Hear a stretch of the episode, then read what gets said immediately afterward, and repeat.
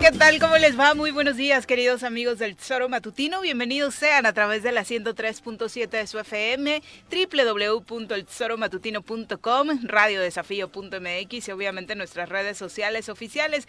Damos inicio al programa del día de hoy, martes 12 de julio del año 2022. Estaremos platicando, por supuesto, de todo lo que ha acontecido en las últimas horas en nuestro estado, que para variar no ha sido poco. Este asunto de Xochocotla que sigue dando mucho de qué hablar, sobre todo tras la toma de protesta de la nueva autoridad municipal, parecía que es la, tras la determinación del Tribunal eh, Federal, pues esto iba a ser como un asunto mm, llevadero, sin embargo, eh, desafortunadamente la división, la polarización en esta población, como le hemos contado, en este nuevo municipio indígena de Morelos, sigue siendo, la verdad es que bastante compleja. Y lo peor del caso es que pues prácticamente ninguna autoridad ha hecho eh, caso puntual de atender esta situación, de darle, por supuesto, la atención que merece la población para escucharla, para saber qué es exactamente lo que los mantiene divididos y, por supuesto, atender en caso de que sea necesario que parecería una obviedad, pues la presencia de otros factores, incluido por supuesto la delincuencia en medio de todo esto que se está generando en el municipio de Xochocotla, que por lo pronto hoy ya tiene pues una nueva autoridad municipal. Mi querido Pepe, ¿cómo te va? Muy buenos días. ¿Qué tal, Viri? Muy buenos días. Buenos días al auditorio. Gracias por acompañarnos. Eh, lo que comentas es verdaderamente, pues, eh, lo que pensaba el gobierno del Estado que podía haber sido como su salvación. Ayer se quedó evidenciado que sí se necesita no solamente esperar una determinación de un tribunal, sino se necesita operación política, diálogo, diálogo, diálogo y diálogo. Eh, lo vivido ayer por algunos propios este, enviados del gobierno del estado, incluso algunos diputados locales, eh, pues estuvo estuvo bastante grave, ¿no? La, la presentación y le, querían además irrumpir en el sitio en donde tomó protesta el señor Abraham Salazar. El recorrido que hace Abraham Salazar con chaleco antibalas en la comunidad es, es, el reflejo claro de la preocupación de la situación tan complicada que se vive en este municipio y que, insisto, el eh, secretario de gobierno cuando le dijeron van a intervenir, dijo no, eso lo va a determinar el Tribunal Estatal, el, superior, el, de la Federación Electoral. Nosotros este, estaremos pendientes a ello, pero no han eh, pues puesto todas las, si bien ha habido mesas de trabajo, no han sido con toda la delicadeza, con toda la puntualidad y con toda la profundidad que eh, el municipio de Sosocotla lo necesita, lo requiere y que pues ha habido muertos. Y si están esperando que haya otra cosa, pues yo no sé qué otra cosa más grave tenga que ocurrir para que la autoridad estatal intervenga bien. Exactamente, es eh, la verdad muy complejo y esta imagen de eh, Abraham Salazar, pues ya eh, con el chaleco antibalas no hace más que marcar claramente la situación violenta, peligrosa y en la cual por supuesto no es un asunto menor, su vida está en riesgo, o sea, Así de claro, así de sencillo. Quien lo quiere ocultar, por supuesto, no ganará absolutamente nada. El señor usa el chaleco antibalas no en un acto de protagonismo, no en eh, una cuestión actoral o de quererse hacerse la víctima, es precisamente porque este cargo le ha costado la vida a al menos dos personas y por supuesto no es un asunto menor y que por supuesto nos seguimos preguntando por qué la autoridad eh, pues local lo sigue teniendo tan desatendido como que esta bolita quema, mejor que la toquen otros, ¿no? y hay que, hay que mencionar, cuando eh, emite el resolutivo el Tribunal Electoral del Poder Judicial, dice expresamente que la autoridad tiene que garantizarle su seguridad. Ahora sí ya no puede haber, ah, ¿qué pasó? Ah, no estaba resguardo de nadie, no. Le pidió el Tribunal Electoral del Poder Judicial al gobierno del Estado que le dé seguridad al alcalde y ahora sí este, yo espero que no suceda ninguna otra tragedia, pero eh, la situación es que ya no se pueden lavar las manos de lo que esté ocurriendo en este en este municipio. Exactamente. Y bueno, pasando a notas nacionales, la gira de Andrés Manuel López Obrador por Estados Unidos para este encuentro con el presidente norteamericano Joe Biden, que trae ahí su propio escándalo familiar con una eh, red eh, de fotografías que fueron filtradas de su hijo, en donde, bueno, desafortunadamente al parecer delitos graves. Eh, incluido pornografía infantil, estaría empezando eh, sobre él, un asunto que por supuesto el presidente estadounidense atenderá, pero por supuesto eh, yo sé que a sus detractores de pronto le van a encontrar cualquier cosa negativa a esta gira, pero es impresionante y yo no recuerdo otra recepción a un presidente mexicano en épocas recientes tal y como las que ha tenido Andrés Manuel López Obrador cada que en esta etapa de su sexenio visita a los Estados Unidos, ¿no? Ahora ya le están criticando que salió desde el balcón a saludar a la gente en lugar de bajar a verlos y demás, como si no hubieran protocolos de seguridad, que es muy imperialista el saludo desde el balcón hacia sus este, ¿cómo se llama? hacia la plebe, ¿no? Entonces, hombre, me parece a mí que es una gira que si bien no es una gira eh, eh, que pensáramos muy amplia, tiene dos encuentros con el presidente Biden y me parece que este pues planteará Andrés Manuel los temas que ha mencionado, ¿no? El tema de migración, que justamente el anuncio de esta de esta gira se da en el marco del encuentro de cadáveres de gente de, de, personas en un camión, eh, muchos evidentemente mexicanos y eh, pues fue ese día cuando anunciaron anunciaron que se daría que se daría este encuentro, ¿no? Entonces el tema de migración estará en la mesa.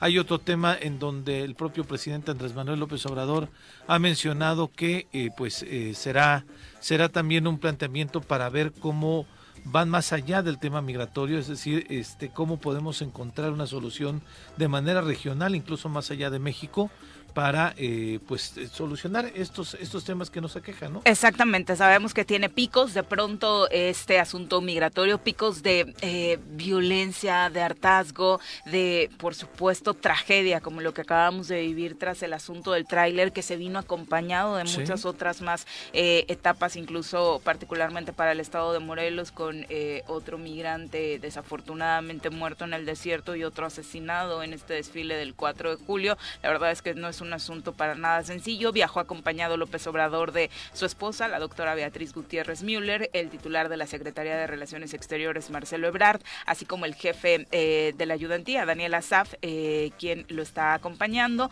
Eh, Esteban Moctezuma no podrá acompañar al presidente porque tiene positivo a COVID-19. Hoy la verdad es que está un poquito raro que, toda esta parte donde, donde no hay funcionarios que tengan COVID, porque la verdad es que prácticamente, al menos a nivel local muchas dependencias desafortunadamente ya están pasando de nueva cuenta por esta etapa fuerte de contagios. Pero vamos a saludar a quien nos da muchísimo gusto recibir de nuevo en este espacio como colaboradora. Hace un buen rato que no lo hacía, pero porque obviamente tiene una agenda muy complicada, pero siempre es un gusto recibirte en cabina, querida Nadia Luz Lara. Un abrazo muy fuerte de bienvenida, así de lejitos ahora como indica la pandemia. Eh, te recibíamos, por supuesto, como magistrada o ya como funcionaria municipal bienvenida, Nadia. Mi querida Viri, yo la más feliz de estar aquí con ustedes, contigo, con Pepe, grandes amigos de, bueno, tantas cosas y créeme que, pues sí, efectivamente, esa agenda un poquito ocupada nos, nos alejó de aquí del choro, pero siempre con el cariño de la amistad, de, del reconocer, pues a grandes comunicadores, ¿no? Que ustedes son como, este, donde se habla mucho la verdad, ¿no? y entonces me parece que este espacio es un espacio muy valioso y por supuesto que yo te decía la más feliz de regresar aquí con ustedes. No sé de vez en cuando, pero sí, grandes momentos vividos. Gracias por la invitación, ¿eh? Ganó el concurso de mejores disfraces aquí en el alguna vez el Día de Muertos cuando lo organizamos así en grande,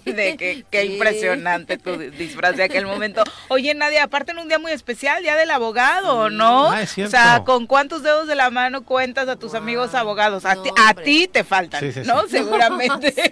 sí, la verdad es que hoy es un día muy especial para los que ejercemos la abogacía, pues más bien a los estudiosos del derecho, ¿no? Aunque se dice que ese yo no diría el día del abogado, hay que hay que hacer eh, diferencia, ¿no? Ajá, y decir el día de la abogacía, porque pues ahí estamos abogados. Ah, claro, claro, tienes toda la razón. Exacto. Tienes toda la y entonces, pues bueno, la verdad es que la abogacía no es porque sea mi profesión, pero creo que es una de las profesiones más una porque hay muchas que son importantes, por eso existen, ¿no? Pero el derecho le da estructura y le da vertebración pues a la vida de todos nosotros, ¿no? Donde no encontramos normas y normas jurídicas, por supuesto que dentro del derecho encontramos toda clase de, normas, pero el, derecho está en la vida de todos nosotros. Creo que es inevitable encontrarnos o toparnos con esto. Y los abogados, pues abundamos. Oye, y, aparte tu, tu ¿eh? vocación, y esto justo que decías, y qué bueno que lo puntualizas, Día de la Abogacía, porque la representación hoy más fuerte que nunca por parte de las mujeres dentro del ámbito del derecho. Así es, fíjate que es interesante porque según datos del INEGI, pues todavía las mujeres no estamos al 50 pues, al 50 50, pero ya vamos, la verdad es que muy muy adelantaditas, ¿no? Tú eh, das clase ahora, Nadia, precisamente en derecho, en la Facultad de Derecho. Eh, ¿Qué diferencia notas respecto a la presencia de mujeres cuando estudiaste a tu generación a lo que ahora eh, impartiendo clases? Fíjate que es un mundo totalmente diferente y es una de las razones por las que no podía venir a sí, claro. a las 7, este, todos los días a las 7. Fíjate que es un mundo muy diferente. Cuando yo estudié hace más de 30 años. Hace dos generaciones. Eh, en ese entonces habíamos pocos jóvenes la mayor parte de los alumnos, que eran grupos enormes de 100, a mí me tocó un grupo de, de 100. ¿En serio? De 100, personas. ¿En la UAM? En la UAM, ahí estudié. Y entonces muchas personas ya eran de su segunda carrera o que empezaban a mm, estudiar grandes. Había muchos, muchos y muchas compañeras así, ¿no? Que ya tenían una familia, ya traían una, una historia de vida. Y pocos jóvenes estábamos ahí. Para pocos era su primera opción, entonces. Sí, así es. Y, y mujeres ni se diga, ¿no? Había muchos más hombres que mujeres. Claro. Y además, em, pues la, la, educación que traíamos, ¿no? Muy tradicionalista, eran otras épocas, la verdad no se hablaba de género, no se hablaba del feminismo ni esas cosas, de verdad era, era una época bien diferente. Incluso recuerdo que de repente... Y catedráticas tampoco tenían casi. Pocas, sí. pocas catedráticas, pero lo que recuerdo bien es que, por ejemplo, en las clases algunos profesores, pues... Eh, decían ahí sus cosas así como que un poquito machistas, ¿no? Misóginas, sí, o sus chistes colorados y cosas claro. Uno se quedaba así de, de a seis. Hoy las cosas son bien diferentes porque el común denominador son los jóvenes.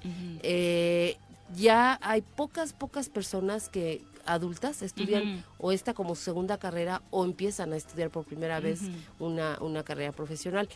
Y hablando de hombres y mujeres, la verdad es que estamos muy al 50-50, ¿eh? Pero aparte de eso, se nota eh, una auténtica igualdad, ¿no? Ahí los chicos y las chicas, la verdad es que eh, participan igual, no les da miedo eh, expresar sus opiniones, eso es algo que me gusta mucho, ¿no? Es que de pronto creo que el mayor veto para esta carrera en torno a las mujeres era de, ay, ¿cómo una mujer se va a poner a litigar y a pelear ahí con el juez? Qué fea se ve una mujer que pelea y defiende sus derechos, ¿no? Sí, inclusive desde estudiante, ¿no? Así como que había este, cosas así que hoy ya se denuncian, ¿no? El acoso. Claro, bueno, la UEM ha sido ejemplar en torno a lo que han denunciado las alumnas, ¿no? A no quedarse calladas. Y antes se quedaba, era, era como un secreto a voces, ¿no? Rara era la que se atrevía a decir algo. Hoy, hoy cada día es menos, ¿no? Porque el hecho de que haya tanta apertura y que las mujeres están verdaderamente empoderadas y hablan al, mismo nivel que, un hombre, eso me da mucho gusto porque a mí me toca ver como que la evolución de las generaciones, ¿no? Hoy las chavas están este, participando en todo, eh, quieren aportar, quieren decidir, quién, eso a mí me da mucho gusto. Y fíjate que en la historia justamente de la, ay Dios mío, perdón. no te preocupes. En la, en la historia de la abogacía, resulta que la primera abogada en México vivió una situación bien, bien curiosa, no bien interesante. Ella se llamó María Asunción Sandoval de Zarco. Esta mujer estudió en 1867, imagínate. Mm. Fue la primera mujer abogada que se atrevió a estudiar y que le permitieron además, ¿no? Que le permitieron este, estudiar. Y pues bueno, no, no, no se escapó al, matrimonio y, y, se casó, pero la forma de vida en aquel entonces pues eh, el, tipo de, de, educación, los prejuicios, la, la, propia educación tradicionalista. Hubo una cronista de aquella época y, me voy a permitir darle lectura así literal, porque habla de la gran culpa con la que una mujer podía asumir una profesión, ¿no? Y decía ella, ¿veis con, que con ese talle erguido y arrogante que ante el jurado defiende al inocente, al débil, puede también inclinarse ante el brasero a preparar una suculenta sopa para el amado padre y el adorado esposo. O sea, se inclinaba ante su esposo y ante su padre a hacer las labores propias. Aunque fuera la, más fregona defendiendo a los inocentes, ¿no? y eso creo que hoy sigue, ya no se dice, ¿no? Porque ahí se hablaba con, con mucha culpa de que una mujer fuera abogada, ¿no? Y, no podía descuidar sus, sus este sus labores, ¿no? Y afortunadamente hoy conocemos de muchas historias exitosas como la tuya, por eso nos da muchísimo gusto que en un día como hoy de celebración para todos ustedes en el gremio, pues por supuesto nos acompañes. Ya son las 7.23, vamos a pausa, regresamos con más. 17 de la mañana, Marc Carmona, un abrazo hasta Zacatepec, donde nos escuchas. Leonel Jaimes, él sí se cree la teoría de que todo fue planeado y que los aplausos a Andrés Manuel no fueron sinceros en Estados Unidos. Dice, me sorprende que no podamos distinguir, Viri, entre el guion y lo espontáneo. Si te das cuenta y analizas la escena cuando el presidente sale al balcón, aún no hay gente, lo que denota la descoordinación entre cuando uno abre la ventana y te llevan a los acarreados. O no sé cada quien sus lecturas. Yo creo que sí, muchos eh, expresidentes envidiarían esta respuesta que muchos connacionales en Estados Unidos tienen para el presidente. No es algo innegable. Definitivo. Yo creo que, eh, mira, el presidente puede tener sus aciertos y sus negativos, ¿no? Y hay mucha gente que señala muchos negativos, pero yo creo que los que las personas que están en el extranjero son las que menos pueden calificar cómo nos va acá y hay mucha gente que, que eh, reconoce o, bueno celebra muchas cuestiones, pero que acá estamos sufriendo. No se ven igual los toros desde la barrera, ¿no? Como dicen por ahí, entonces por supuesto que la perspectiva cambia en torno a lo que pudiéramos estar viviendo acá, aunque las condiciones estas que se van a analizar, por supuesto, en materia de migración, pues nos pegan a todos, ¿no? A los de acá y a los de allá. Y, lo económico, no se diga, ¿no? De hecho, el presidente parte de lo que decía era agradecerles eh, lo de las lo de las remesas. Qué, qué genial sería, y yo creo que va a ser un sueño siempre que los paisanos no se tuvieran que ir al extranjero. Exacto. Y, menos en las condiciones en que se fueron esas eh, pobres personas que fallecieron en ese tráiler. Y, todos los días hay gente que fallece en el intento, porque el, hambre, la necesidad, la violencia los orillan a pues a tratar de cruzar allá hacia buscar mejores condiciones de vida. No todos lo logran, ¿no? Eh, el sueño sigue siendo un sueño y no todos lo alcanzan. Entonces, creo que mm, además de hablar del tema migratorio, creo que habría que empezar a hablar de las condiciones en México y más allá del asistencialismo, pues bien dicen que eh, no le des no le des el pescado a la gente, no enséñalo a pescar. Creo que eso es lo que tenemos que empezar a hacer con mucha, pero con mucha, eh, pues ahínco, porque hoy hay que ver la población eh, que mayormente es de jóvenes, ¿no? Y los jóvenes están desilusionándose de su futuro. Y ahí es donde empezamos a perderlos en, pues en la, en la inmediatez de la delincuencia organizada a veces, ¿no? Que se van por lo fácil, lo rápido, el dinero pronto, eh, la falta de valores, eh, cosas de ese tipo que creo que es, es urgente que empecemos a trabajar. No es que sea momento, es que ya nos rebasó el momento. Claro, y parte, la situación y la complejidad cada vez nos va, nos va, eh, pues pues nos va ganando, ¿no? estas realidades que no teníamos nosotros contemplados. ayer, ayer estuve en tus terrenos casi todo el día y hablando con las propias, eh, la psicóloga que me asistió en, en la diligencia, me, me, comentaba de cómo también los problemas este, de la familia los problemas de la violencia, los problemas en, en, todos los sentidos por esta, por estas complejidades que vivimos como sociedad, nos van rebasando y van rebasando a la propia institución porque la institución fue creada, pero de pronto tienes un exceso de temas eh, en lo familiar, este, con relación al, al, determinar la patria potestad de las y los niños, te va rebasando con que la violencia está más, eh, más cercana, más, cercana más, este, más fuerte. Y, y este y la propia institución, pues eh, de pronto dicen es que no hay justicia pronta, pero es que ha habido un cúmulo de, situaciones que se han, que, que se han, han hecho un boom vaya, ¿no? Y que la institución de pronto no estaba preparada para una crisis social eh, de este tipo. ¿no? Entonces, en ese sentido, eh, lo, que, lo que mencionabas antes, eh, conocíamos de pocas familias que se iban a los Estados Unidos. Hoy, ahora, ya no solamente en Estados Unidos, sino se están yendo muchos jóvenes de Cuernavaca, Canadá, en, este, en ese contexto lo pongo.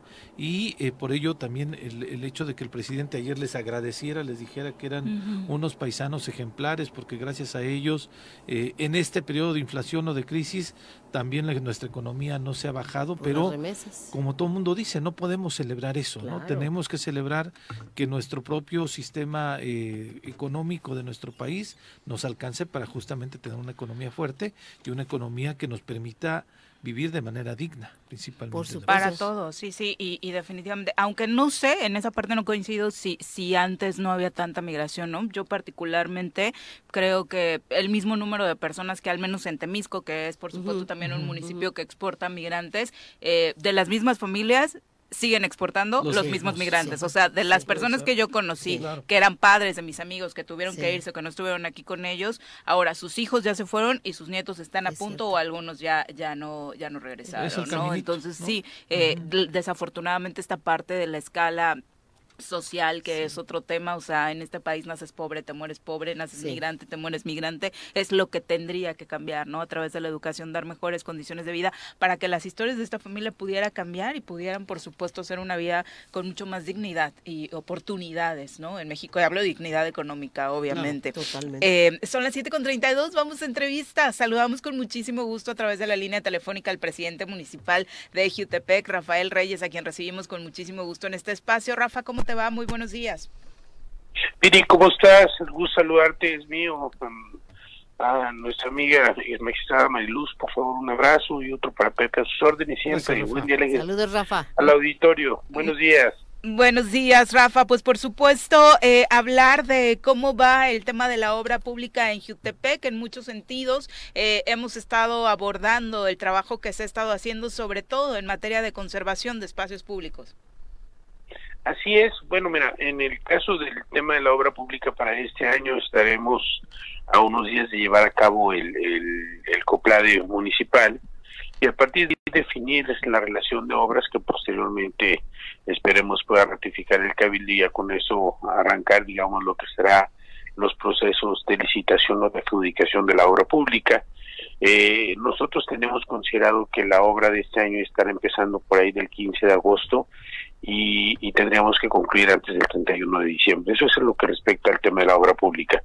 En el asunto de el rescate de espacios públicos, nosotros nos habíamos dado la tarea, recordarás, en la administración inmediata pasada que también tuve la oportunidad de, de administrar, de encabezar, que, que el tema de Jutepec por la Paz iba a ser crucial para nosotros y en ese marco es que nosotros tomamos la determinación de ir a todos los espacios públicos a rehabilitarlos. Lamentablemente, bueno, pues sufrimos ahí muy muy rápido en algunos casos de que la grafitería, etcétera, pero estamos rehabilitando los espacios públicos, le estamos poniendo luz, alumbrado, es una demanda ciudadana Consideramos que en la medida en que nosotros podamos rescatar espacios públicos y los jóvenes, mujeres, hombres, por supuesto a los niños, tengan un espacio en donde puedan hacer ejercicio, sea su propio espacio de, digamos, de esparcimiento recreativo, cultural, educativo, en la medida en que nosotros avancemos en este en este tema vamos a tener grandes oportunidades. Escuchaba antes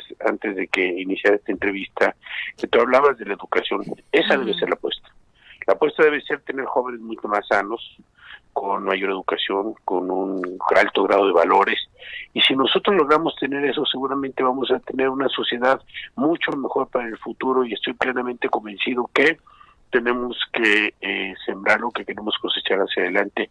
Y a esto obedece la rehabilitación de 192 espacios educativos de los cuales nosotros como municipio nos hemos hecho cargo, a eso obedece la rehabilitación de espacios públicos, a eso obedece la iluminación de esos mismos espacios públicos en donde se puedan hacer ejercicio, eh, canchas deportivas y canchas de usos múltiples, por supuesto, a eso obedece que en la administración inmediata pasada hayamos cambiado durante el primer año las casi 15 mil lámparas que tiene el municipio municipio que todavía están funcionando y que inmediatamente desde el propio paso con agua se ve que hemos estado trabajando en el tema del alumbrado público. A eso obedece que también nos hemos metido de tiempo completo al tema de las mujeres, a una atención a la mujer y la verdad es que me dio mucho gusto cuando el secretario de Gobernación hablaba de la posibilidad de que Jutepec saliera, digamos, de ser un, un municipio con alerta de género. Estamos tratando de generar las condiciones, debemos decir algo con toda claridad esta rehabilitación de espacios públicos obedece a un tema de prevención del delito, de eh, generar condiciones de comunidad,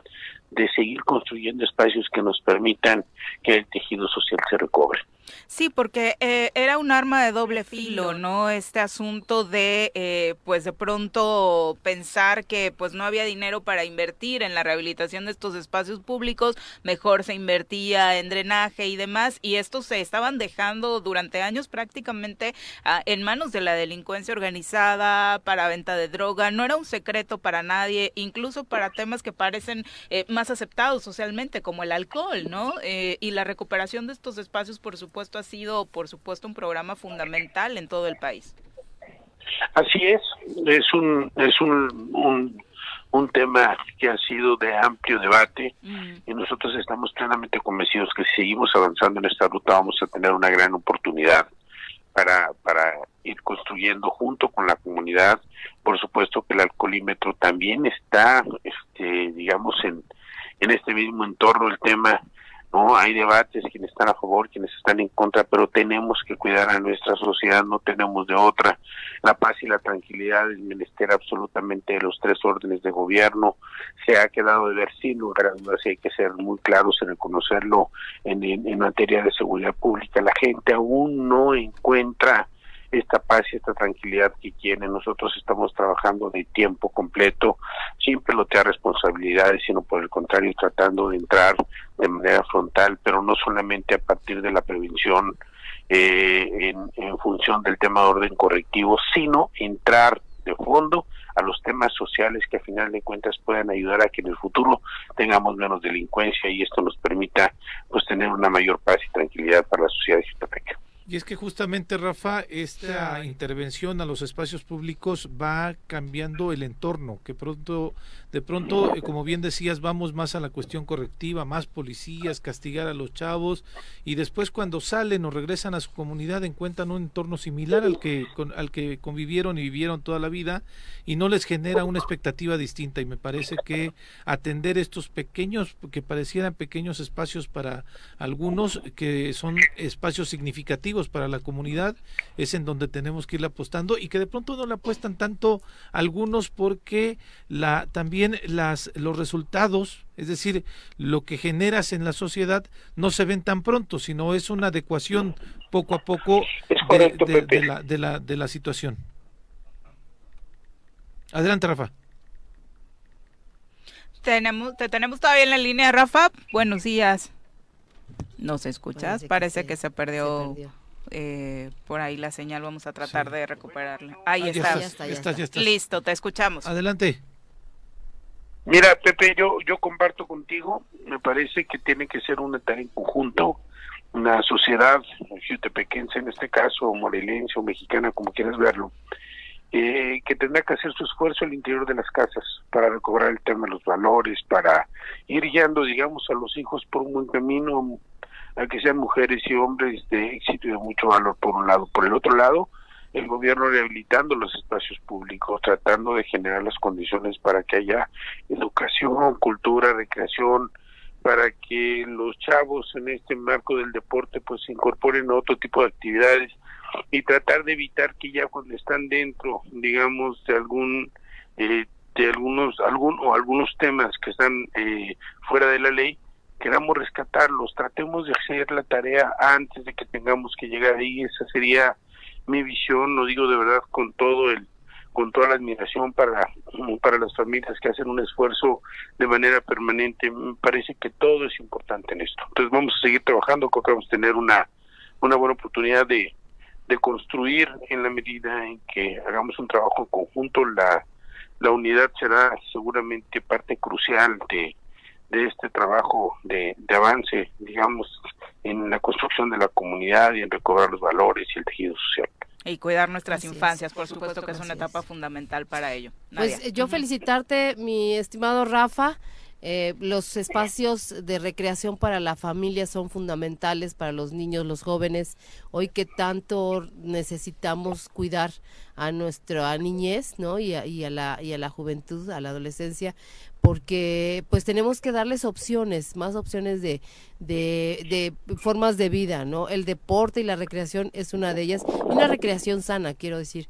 El deporte es fundamental en una formación eh, en, dentro de, de, lo que nosotros esperamos para un futuro para ellos, ¿no?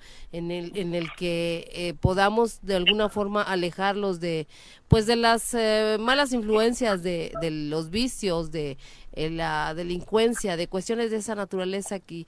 Y por eso, pues bueno, eh, te, felicito que estás haciendo esta, este esfuerzo porque en haya estos espacios de recreación, Rafa.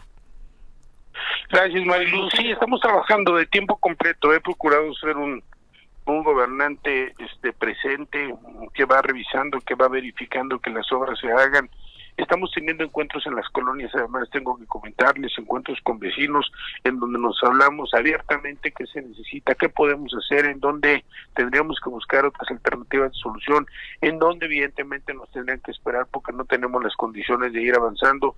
Es decir, vamos nosotros tratando de, de planear todos los días para estar en tierra con la gente, hablando con los vecinos, platicando con señoras, con señores, este, tratando de ir a los espacios educativos, verificando que las obras estén haciendo de manera adecuada. Por supuesto que nadie es infalible a los errores, pero tratamos de construir, digamos, lo que lo que queremos hacia adelante. Estoy plenamente convencido que que el tema de la organización, de la disciplina, es algo que debe de prevalecer en todos los gobiernos y además hemos puesto eh, énfasis, digamos, en este tema este de seguir trabajando todos los días, así se lo comento a la gente del equipo, soy un presidente municipal de de lunes a domingo, no no hay días de descanso, en todo momento estamos este metidos en este asunto porque además consideramos que la oportunidad y el refrendo, primero la oportunidad de ser alcalde, después el refrendo que nos da la sociedad, es para, para generar mejores condiciones, para poder heredar algo hacia adelante y para que el día de mañana yo como presidente municipal pueda caminar las calles sin necesidad de ser abuchado o criticado por parte de la gente. Cuéntanos de los trabajos que harán en el Zócalo de Jutepec y el de Progreso, Rafa. Esos, esos ya están terminados, te lo tengo que te lo tengo que decir, tanto Progreso como el Zócalo de Jutepec, en este caso rehabilitamos la fuente, que era una demanda que nos habían estado solicitando. Estaba tenía muchos años abandonado y hoy tuvimos la oportunidad ya de, de rescatarla por un lado, por el otro, en la calle Ampudia del Valle, iluminamos, limpiamos, quitamos, digamos, todo el tendedero que teníamos ahí y logramos este iluminar la calle.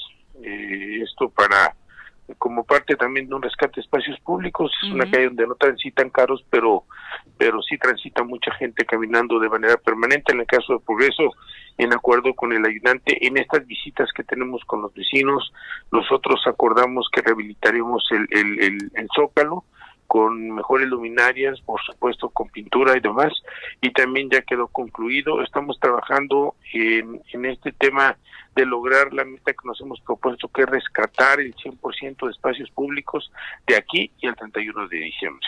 Rafa, hablan de la una apertura de un comedor comunitario nuevo ahora en la colonia del Porvenir.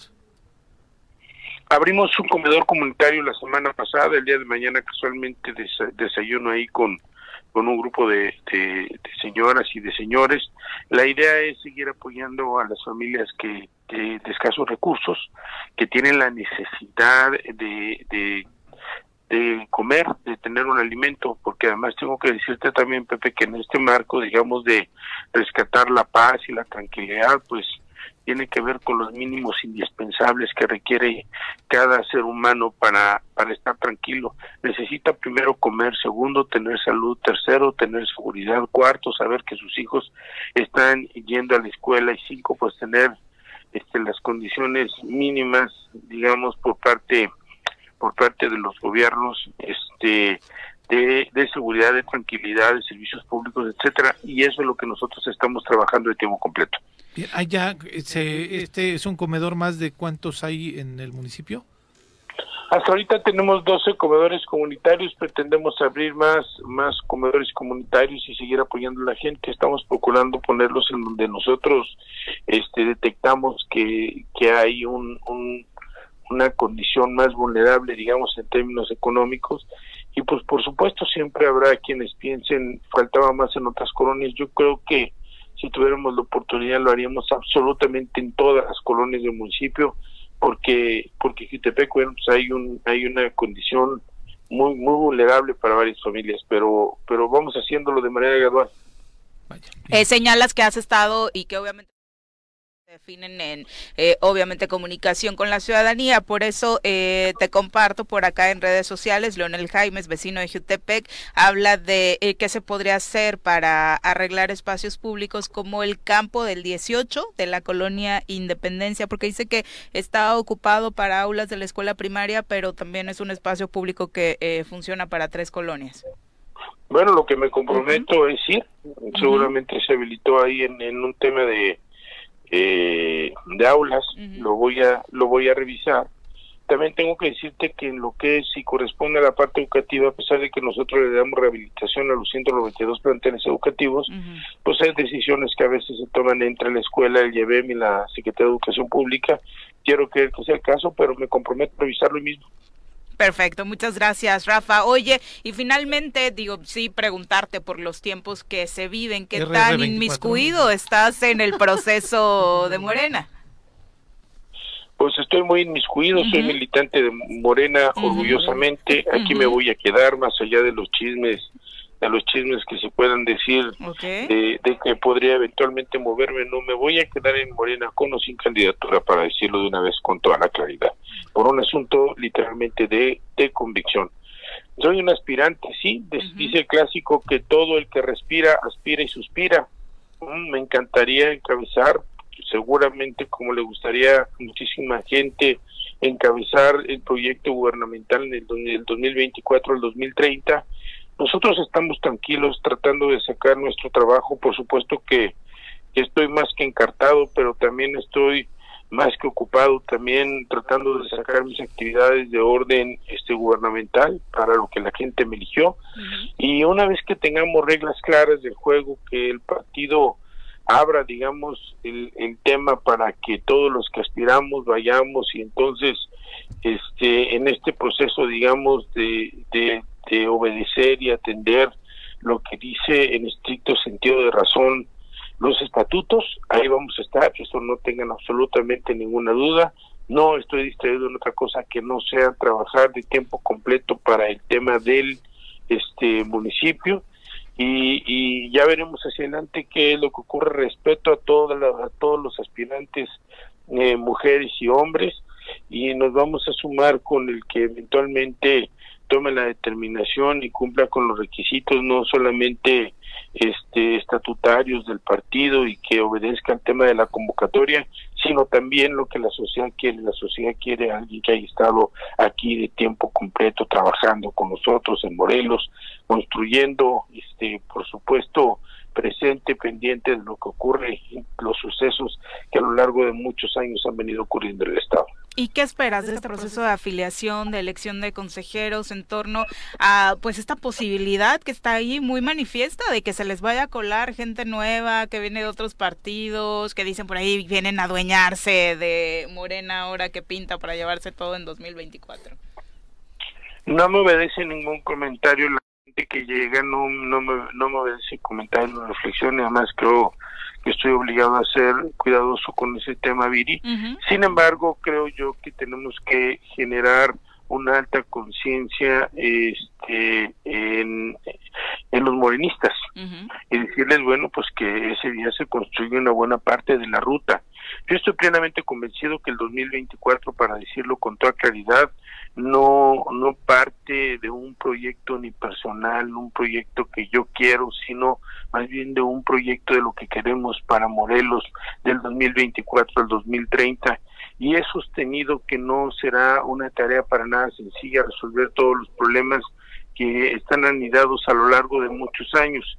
Sin embargo, estoy sí estoy convencido que si nosotros recobramos y tomamos conciencia el tema el tema que se va a jugar en, en el proceso del primero de julio, en la definición de quién será el dirigente del partido, por supuesto en las definiciones del candidato este o candidata a la gubernatura y a diferentes cargos de elección popular, son los que van a marcar sin duda el derrotero este que va a vivir Morelos del 2024 al 2030 y seguramente lo que será un eje de gobierno que deberá perdurar durante muchísimos años para tratar de resolver la mayor parte de problemas. No hay varitas mágicas, no será fácil el ejercicio de gobierno.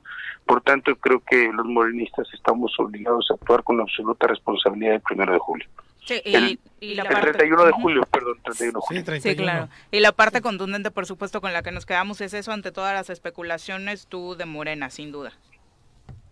Yo de Morena, me voy a quedar en Morena porque además creo que hay que tener convicción, este, hay que mantenerse aquí. Yo estuve entre los 30 firmantes en aquella gira que hizo por el Pacto de la Transformación de México el presidente, el hoy presidente de la República y, tomé la determinación de quedarme aquí. Y, e insisto que quien debe quedarse en un partido político es porque está plenamente convencido de lo que sigue hacia adelante. Y estoy convencido que lo que sigue no es un proyecto ni personal, te lo vuelvo a repetir, los, se los comento a, a dos mujeres valiosas y un amigo entrañable muy valioso también como es Pepe, el tema 24 es el tema de futuro, ni más ni menos, no a partir de lo personal, sino de lo colectivo. Ojalá sí sea, Rafa, de verdad, porque Morelos y, de todos lados necesitamos que realmente haya una visión de Estado, ¿no? Que, que quienes lleguen a, a esa posición en un futuro que para mí pues todavía como que está muy temprano, ¿no? En tu caso, Rafa, ya estás en una reelección, pero hay quienes están empezando por primera vez en, un cargo público y a quienes ya se les proyecta. Entonces creo que estamos un poco temprano, aunque en el tema de la del e, electoral y en el tema social, popular, etcétera, pues nunca nunca es temprano, ¿no? Siempre se está en el momento justo. y por esa razón creo que lo importante es que de verdad empecemos a reflexionar acerca de qué es lo que necesita Morelos para poder salir adelante, ¿no? Para seguir eh, en una ruta de crecimiento y que más allá de los proyectos personales, incluso de los proyectos de, de grupo, de, de partido, más allá de esa identificación con colores, pues eh, estemos viendo a la gente que tiene eh, auténticas necesidades. La, la, sociedad requiere de una eh, atención muy puntual en muchos temas. La economía es fundamental para combatir el tema de inseguridad. Hay muchos temas que están vinculados y que a lo mejor se ha atendido de manera fraccionada, ¿no? Necesitamos hoy un proyecto verdaderamente integral que sirva a, pues a la gente. Así es, tiene que ser un proyecto integral y se hace temprano para una aspiración personal, pero no para construir el proyecto de lo que se requiere, no del 24 al 30, sino del 24 hacia tres o cuatro sexenios, sin duda, y tratar de resolver en esa dinámica muchos de los problemas que se enfrentan. Eh, hay que preocuparnos por el tema de la sociedad, hay que ocuparnos más en un asunto de orden colectivo, pensando qué es lo que los diferentes sectores de la sociedad quieren y aspiran de todos nosotros.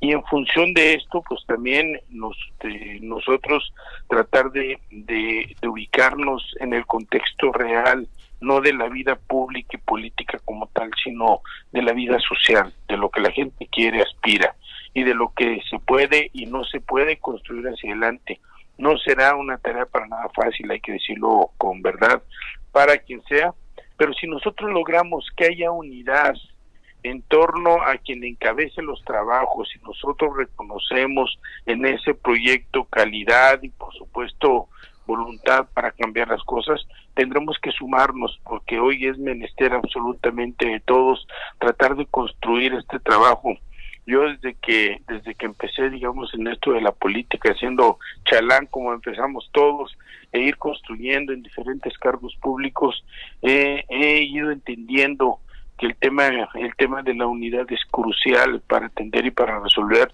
muchos de los problemas. No no puedes tú solamente distribuir las tajadas del pastel del poder pensando que con eso se resuelven los problemas. Necesitamos de unidad con la sociedad con la clase eh, política, con los medios de comunicación, con los diferentes sectores sociales, con el sector productivo, industriales y empresarios. Es decir, necesitamos hacer una amplia convocatoria, siempre sostenido que el liderazgo se gana y no se impone y en la medida en que nosotros logremos entender eso vamos a tener una gran oportunidad de avanzar hacia adelante.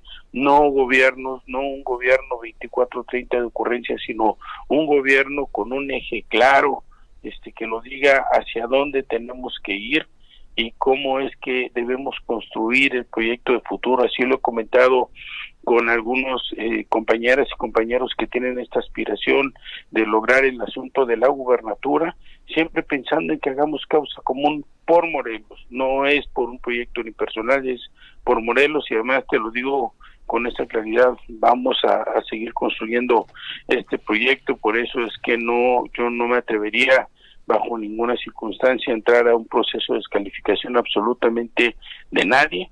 Y sí a entrar a este proceso de buscar una alta conciencia en cada morenista y en cada persona que se afile y que quiera participar en este ejercicio en este ejercicio interno del, del, partido en este caso Moreno. Rafa, pues muchísimas gracias por, la comunicación como siempre. Es un honor, Viri, Mari, muchas gracias eh, Pepe, al auditorio, a la gente en el estudio, siempre tan amables conmigo. Les mando un abrazo con todo mi aprecio. Buen día. Hasta luego, Rafa. Muy buenos días. Son las 7.57. Lupita Landa te manda muchos saludos. Nadia dice, me encanta escucharlo en el choro. Muy acertado siempre sus comentarios. Una excelente colaboradora. Nadia, creo que te tenemos que despedir. Y mira que quería que nos contaras acerca de, eh, que me parece que ha sido uno de los logros más importantes en lo que va de el inicio de esta administración municipal en torno a lo que se ha logrado con el Instituto de Crédito, ¿no? reconocer los derechos de los trabajadores, pues por supuesto siempre será fundamental fundamental y mira que hay gente que lucha a diario. A veces la gente cree de, ay, los del ayuntamiento tienen los sueldazos. Hay gente que de verdad tiene sueldos que deben mejorar sí o sí. Y aparte a esto, le restas el tema de las prestaciones del Instituto de Crédito, era lamentable, ¿no? Fíjate que no es porque esté ahora trabajando en el ayuntamiento, pero me da la oportunidad de conocer las entrañas del ayuntamiento, ¿no? Máxime que yo conocí otras condiciones allá en el Tribunal Superior de Justicia Hoy veo aquí en el tribunal, en el ayuntamiento que efectivamente, como bien lo dices, hay eh, sueldos que necesitan mejorarse. El presidente está muy ocupado y preocupado en el tema. Ya ha habido una mejora salarial, hubo reuniones con los líderes de los cinco sindicatos que hay en el ayuntamiento, con la, con, la, eh, este, no solo la intención, sino la acción propiamente dicha de, de mejora en, en los sueldos y, los salarios de, de, nuestros trabajadores, reconociéndoles incluso una antigüedad, ¿no? Eh, se están pagando retroactivos etcétera. Y en el caso del Instituto de Crédito, lamentablemente hacía 10 años que no se tenía el servicio. Esto es, como bien lo dices, eh, es un eh, beneficio, un apoyo a, nuestros trabajadores, porque a través del convenio con el instituto se reactivan los servicios y, pueden acceder a, préstamos eh, personales, a préstamos para vehículos. En el futuro va a ser hasta para adquirir su casa, ¿no? Ah, y, Esto viene a complementar la serie de beneficios que los trabajadores tienen que tener, no solamente como un logro laboral, sino también como un reconocimiento a la dignidad laboral de, quienes están eh, todos los días entregando ahí su, su trabajo. Y pues sí, efectivamente, el viernes pasado, con un bombo y platillo, se anunció la firma de este convenio que ya se firmó, se hizo un primer pago. También debo de, reconocer que nuestro presidente, eh, el licenciado José Luis y Salgado, ha hecho un enorme, enorme esfuerzo porque se vayan cubriendo adeudos históricos, ¿no? Este era uno de ellos, se pagaron tres millones y medio como un primer adelanto al pago y se tiene la posibilidad de, una condonación. de un pago total de eh, 22 millones de pesos. 22 millones. Pero es una deuda que era de 100, son 100 millones de Oye, y no se jala la cobija y se descobija otros temas, porque mm. ahorita haciendo cuentas, digo, yo creo que soy buena ahorrando, pero no me salen, no, no tan buena como José Luis, creo, porque de pronto se dio este pago para el tema de la basura. Eh, ahora esto del Instituto de Crédito, ¿cómo se está eh, cuadrando para no descobijar otras áreas? ha sido muy buen administrador y pues bueno, ahí también nuestro tesorero ingeniero Javier Arozarena hace este maravillas para que el, el dinero alcance. Y efectivamente se pagaron 37 millones de pesos que en el tema de PASA, que por cierto también estamos próximos a cerrar el tema. Sigue el proceso legal, pero a la vez estamos en, el, en la parte este, de los acercamientos conciliatorios para cerrarlo a través de un convenio que también implica el pago de dinero. Y en el para la operación sí, por supuesto. Y en el caso del Instituto de Crédito que tenemos una deuda de 100 millones de pesos y Zapac tiene otra otra deuda de 100 millones de pesos con el, con el, instituto. Sin embargo, ahora eh, se hizo, te digo, este convenio. Eh, hay un adeudo histórico desde el 2003. Entonces, lo que se hizo es que se va a pagar una parte en mensualidades. Se hace el primer pago de 3 millones y medio y cada mes se van a estar pagando 500 mil pesos hasta completar esos 22 que estamos cerrando con la administración. O sea, la proyección es cerrarlo con la administración de, del licenciado José Luis y el resto, los cincuenta y tantos millones que estarían este, restando, derivado de nuestra buena este, hacienda y además el cumplimiento de, de, nuestra obligación, estarían siendo condonados. Estamos es, es un convenio condicionado, pero al buen pago. Y una vez logrado eso, pues estarían condonándonos el, el instituto. Una maravilla. no, sí, de verdad, es una cosa maravillosa. Buena negociación, por supuesto. Definitivamente, ¿no? Eso es a lo que, a lo que estamos eh, no, ya trabajando. De hecho, el lunes pasado, bueno, ayer, ya se abrieron ocho módulos diferentes en, en, en, del instituto para dar servicio a los trabajadores. Mira este eh, para dar servicio a los trabajadores eh, se abren 220 fichas diario para pues que ya accedan porque algunos tal vez traían asuntos pendientes todavía es correcto. Y, fíjate que esta este beneficio se da no solamente a los sindicalizados sino también a nuestros policías que pues hay ah. que ah, apoyarles y reforzar en, en su economía ya te trajeron tu mallete para recordar viejos tiempos. El, el, mallete que les regalé. Sí, se lo andaba eh, adjudicando el magistrado Gamboa. No te, cada que nos visitaba lo pedía prestado. Este, este es regalado para ustedes especialmente. Póngale aquí nombre, el choro. y el Juan también. Sí, sí, entre ellos dos se lo andaban peleando. Nadia, pues muchísimas gracias por acompañarnos. Muchas gracias, Viri, por Ojalá que se repita al menos en estas vacaciones. Por supuesto, ¿no? ahorita que los chavos me dan chance Pepe, un gusto, siempre. Viri, de verdad, yo muy contenta de estar nuevamente aquí con ustedes, compartiendo este espacio. Agradecida porque me tienen en cuenta. Al contrario. Y, pues bueno, la amistad por siempre. gracias, Y feliz día, celebren grande. Muchas gracias a todas las abogadas. Porque ya sabemos que son pachangones los de ustedes, oh, ¿no? No, toda la semana de festejos, toda la semana. O sea, los abogados que no se diga que no festejamos.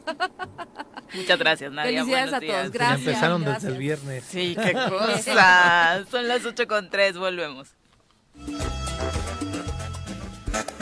con 6 de la mañana. Gracias por continuar con nosotros. Un abrazo a Silvia Aguilar, que se reporta también a través de Facebook. Y los invitamos, por supuesto, a hacerse presentes a través de las redes sociales con sus comentarios. Recuerde que estamos como el Tesoro Matutino en todas las redes, particularmente cuando estamos en vivo. Ojalá nos pueda escribir a través de Facebook o Twitter para tener sus comentarios eh, de una forma más rápida y puntual. Eh, parte de lo que enumera la prensa nacional en torno a lo sucedido con Xochocotla, el titular de eh, la nota que hoy publica el Universal, pues por supuesto es contundente. En México se gobierna con chaleco antibalas. Abraham Salazar asumió su puesto como presidente municipal y durante su primer recorrido utilizó esta medida de protección. Y recuerda que en enero el alcalde anterior, Benjamín López, fue asesinado y por supuesto la imagen eh, dice mal que, más que mil palabras, ¿no? Eh, obviamente con toda la indumentaria que la propia comunidad indígena acostumbra, eh, le entregaron de hecho el bastón de mando ayer, pero ya saben, este collar de cempasúchil y demás, y acompañado de policías y lo demás con chaleco antibales, como ya le habíamos contado. La fotografía es contundente, pero también la cabeza del, sí, bueno, el, titular es, es, bastante fuerte, ¿no? Sí, sí, sí. Sin duda. Y la buena noticia, antes de pasar a entrevista, que dio a conocer ayer la Profeco en la mañanera, ya sabe que los lunes es lunes del consumidor. Y resulta ser que, aunque usted no lo crea, yo sé que muchos lo van a poner en tela de juicio, pero resulta ser que de entre todas las ciudades capitales del país, es Cuernavaca la ciudad en la que menos inflación se ha presentado, es decir, en donde la canasta básica está más accesible. Durante la mañanera, el titular de la Procuraduría Federal del Consumidor, consumidor dio a conocer en el quién es quién de los productos que conforman la canasta básica de nuestro país que el panorama general muestra, primero, una estabilidad en el índice nacional de precios del consumidor, pero también aseguró que la canasta básica más barata del país se compra en Cuernavaca. ¿Qué tal? El costo promedio, ay, por, les vamos a pasar el tip de la tienda, no es nada personal, al final ninguno de ellos está anunciando con nosotros. Los mejores precios están en Chedragui. Ahora sí que en Chedragui cuesta menos. Y en el mercado seguramente también.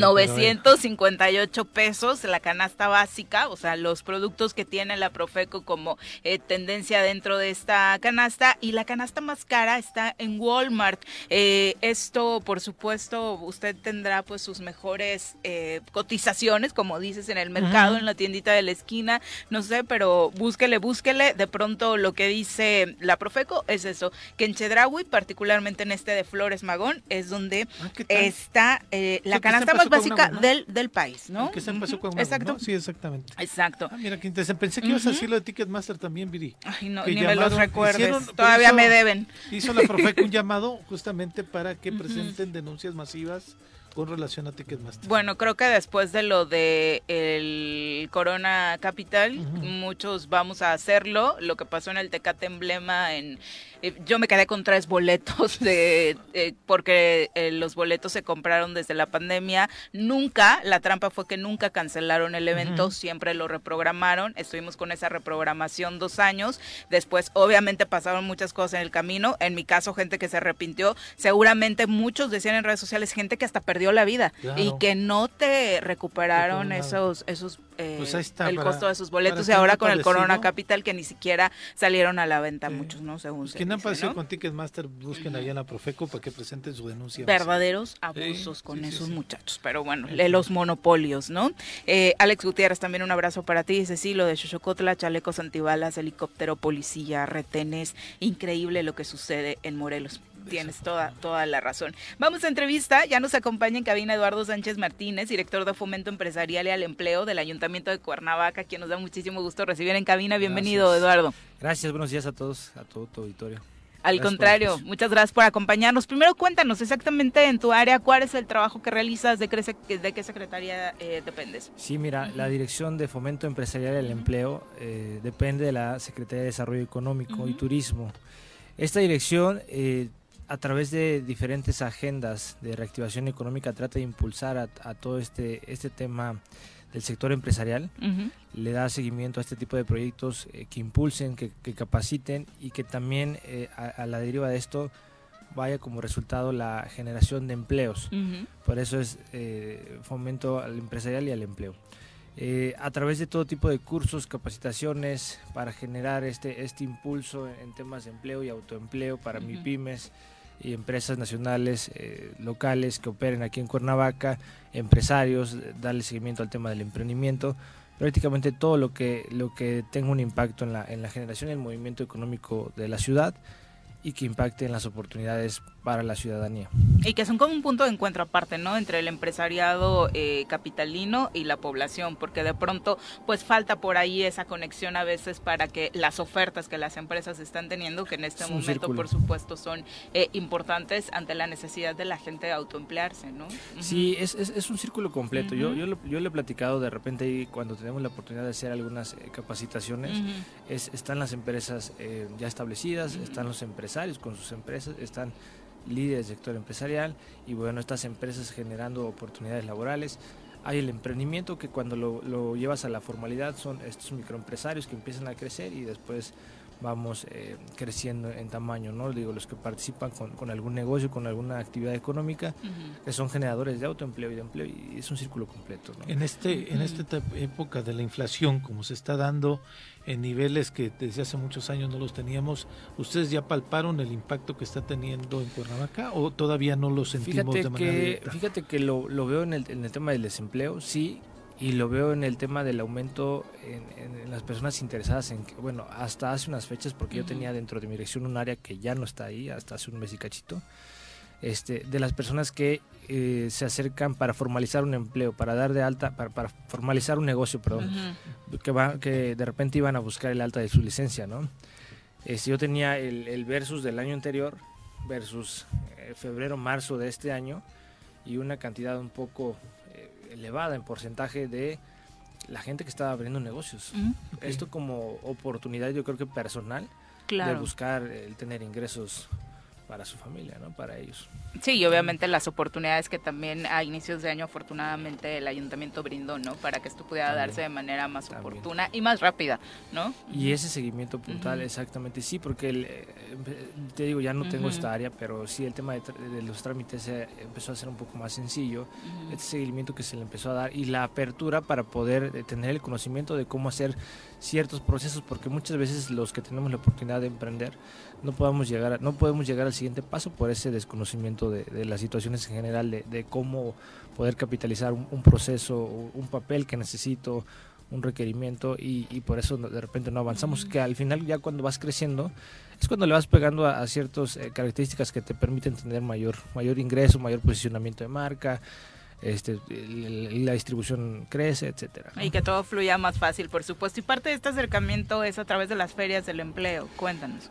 Fíjate que uno de los, resultados uno de los resultados, uno de los buenos resultados eh, del seguimiento del sector empresarial y obviamente de la participación del sector empresarial aquí en Cuernavaca es que abonan, abonan y, y, en alianza con el gobierno municipal justo estamos creando por primera vez, eh, independiente del gobierno municipal y este año, la primera Feria del Empleo Cuernavaca, que, busca abonar a la demanda que tiene de necesidad laboral el municipio en, en, todos, los, en, en todos los giros o, de necesidad en todas las áreas de desenvolvimiento para todos los ciudadanos de, nuestra ciudad. ¿no?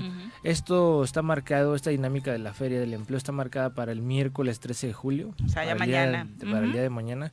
A partir de las 9 de la mañana en las instalaciones del, Ayuntamiento de Cuernavaca, sede Papagayo, Cuernavaca Centro, donde la idea es que a través de la participación de aproximadamente 60, 65 empresas, quizá por ahí un poquito más porque anoche se registraron algunas últimas, este, podamos compartir un aproximado de 700 vacantes. Ah, caray, un número interesante. sí, y, de todos estos giros que puedan hacer este, este match, ¿no? Con, con la gente que está con los buscadores de empleo. Con todos los buscadores de empleo de Cuernavaca, creo que es muy buena oportunidad. Sí, exacto. Ahora ya no vas a, se libran de comprar el periódico mañana, se van directamente al ayuntamiento porque ahí van a estar, ¿no? Directito. ¿Vale la pena que lleven algún papel o simplemente que vayan este allá o que ya vayan preparados con algunos documentos? Mira, como recomendación que vayan preparados para todas las entrevistas que puedan ahí hacer, ¿no? Este, segunda que lleven su, su currículum impreso, varias copias, varios juegos. Y creo que es un espacio porque yo sé, yo sé que hay, hay periódicos, hay, hay información en internet, hay inclusive oficinas. Nosotros tenemos una oficina en, en, el, en el Ayuntamiento de Conaco donde puedes registrarte e ir a recibir ofertas laborales todos los días. Pero este, este tipo de espacios con este, esa cantidad de empresas no pasa regularmente. Ahora, no Aparte lo del internet con los riesgos que conlleva en muchos sentidos, de ofertas falsas y hasta riesgosas, ¿no? Fíjate que me lo han dicho seguido, me lo han dicho seguido y yo hace cuatro o cinco años, un poco más joven, llegué a caer en una dinámica. Sigo, no, no pasó nada mayor, pero detecté esa, esa parte, ¿no? En la que me pidieron mis, mis documentos y ahí, voy yo, ¿no? Bien inteligente a compartir esta documentación. Digo, ¿por qué? Por, la necesidad, la esperanza de, ok, me van a contratar y, te lo pintan muy bonito. Y es lamentable, ¿no? Y justo es algo que buscamos aquí en, en, la parte formal, de que la gente pueda tener estas, estas eh, ofertas dentro de, dentro de lo legal, dentro de la formalidad y que aparte puedan crecer, ¿no? Que sean eh, empresas que sean redituales. Obviamente la gente está en su derecho de preguntar, de qué va, qué ofrecen, que todo.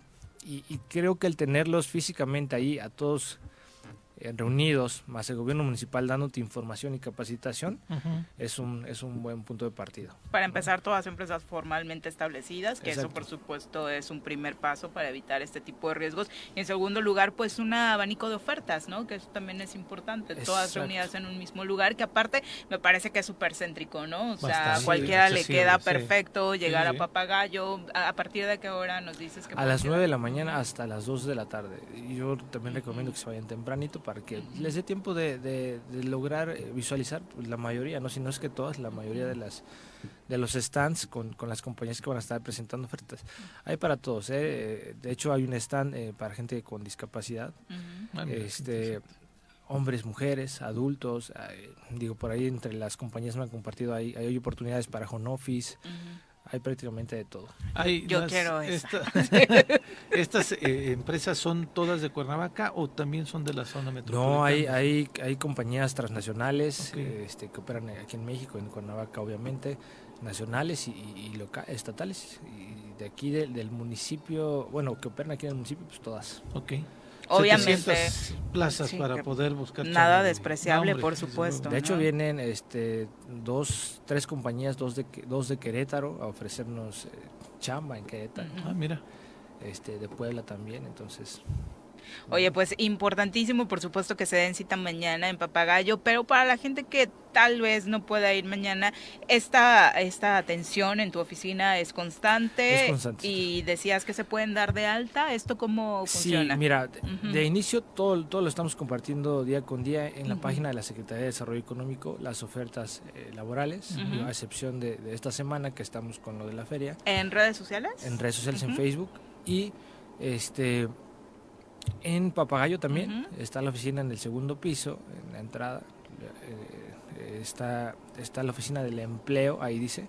Okay. Vas, te acercas, dejas tus datos, tu nombre, tu correo, tu teléfono, y ahí este, las chicas del equipo te estarán mandando información de las vacantes. Y también en ese momento tú puedes ir a, visualizar de manera física todas las... Eh, las ofertas, las ofertas que hay al día y que se van eh, actualizando, ¿no? Perfecto. Pues ahí está la invitación para que mañana visiten Papagayo con este pretexto que por supuesto para todos los que andan buscando trabajo es muy importante. Muchísimas gracias no, por acompañarnos. Al contrario, muy buenos días. Ya son las 8.20, vamos a pausa, regresamos con más. 8 con 22 de la mañana, gracias por continuar con nosotros. Saludamos ahora con muchísimo gusto en cabina a la doctora Brenda Valderrama. Doctora, ¿cómo te va? Muy buenos días. Hola, muy buenos días, Viri. Pepe, ¿cómo están? ¿Todo bien? Gracias. Todo muy bien. Entre Nuri Pavón con el clima y tú con tus pronósticos en torno a los contagios de cómo viene esta quinta ola, son las más acertadas del mundo, ¿no? O sea, ayer Nuri nos decía, es que va a llover en Cuernavaca, que nosotros no, y de pronto a mitad de la sección, la lluvia, ¿no? tú nos estabas diciendo de, sí, ya va creciendo la ola, y de pronto esta semana hemos tenido, al menos en el entorno político, noticias contundentes. Es que, la gente no se está cuidando, Viri, la gente lo está tomando bien a chunga. Realmente están en el mensaje de que esto es muy leve, no pasa nada, y no ven que es un daño que se va acumulando y cada ronda de infección, que puede haber una al mes, ¿eh? no hay nada que nos proteja, ya no hay inmunidad contra la infección, ya se acabó. Con Omicron y con la nueva variante Centauro no hay inmunidad contra la infección, nos podemos enfermar todos los meses y cada mes vamos a tener un poquito más de daño y un poquito más de riesgo a largo plazo. Así que por favor hay que seguirse cuidando. ¿Sabes qué me está llamando la atención? Que muchos, digo, no sé, algunos creemos que seguimos invictos, tal vez ni siquiera es así. Pero, pero no, hay, eh, no hay nada invicto, o sea, estamos en ceros. pero es que ya algunos lo tuvimos. Muchos que, dicen no, haberlo tenido. aunque lo hayan tenido y aunque tengan vacunas, se van a infectar. La inmunidad es cero inmunidad contra la infección, cero ni las vacunas protegen contra la infección ni la infección previa. Se pueden enfermar todos los meses. Las vacunas ayudan a que no eh, a la forma grave y a la muerte, pero no contra el daño acumulado, esa es otra cosa. El daño acumulado. Sí, los efectos en tu cuerpo no te los va a quitar la vacuna. No te los va a quitar la vacuna. Sí, y vemos el anuncio ahí del Ayuntamiento de Cuernavaca que un 30% de los trabajadores ya contagiados. Vimos de pronto que un diputado anuncia, después al día siguiente otro, y al día siguiente el otro, y otra más está diciendo aguántenme porque tal vez me voy a hacer este algunos estudios reconocen que también en el mismo Congreso ha habido una situación de No, y espérate a regresar ahora de vacaciones, porque ahorita estamos dispersos. Espérate que termine, regresen las vacaciones. Va a pasar lo que ha pasado otros años, agosto, septiembre, van a empezar en serio los contagios. O sea, este... O sea, todavía no empieza lo más grave. No, todavía no empieza lo más grave. No, porque aparte nadie se va a ir a hacer prueba en vacaciones. Bueno, ¿no? Sí, no, y nadie va a cancelar sus vacaciones para decir, ay, no es nada, nada más tengo tantita este, claro. ardo de garganta. Y además bajo este argumento de... O diarrea, sí, el síntoma que les toque. Exacto, de ya me vacuné, no pasa nada, ¿no? Que se lo toman como dices a chunga, doctora. Pero bueno, traes otro tema para compartir. Sí, claro, pues este, no sé si vieron ayer el, el presidente Biden ah, hizo público las primeras la primera imagen del telescopio web. Esto es extremadamente importante. No solamente es tener mayor nitidez acerca de los rincones del universo, sino que es un viaje en el tiempo. Y esto es bien importante. La luz que vemos tiene cierta energía. Lo que nosotros vemos con nuestros ojos humanos es, es, el, es luz visible, que, que es de, de baja energía, digamos.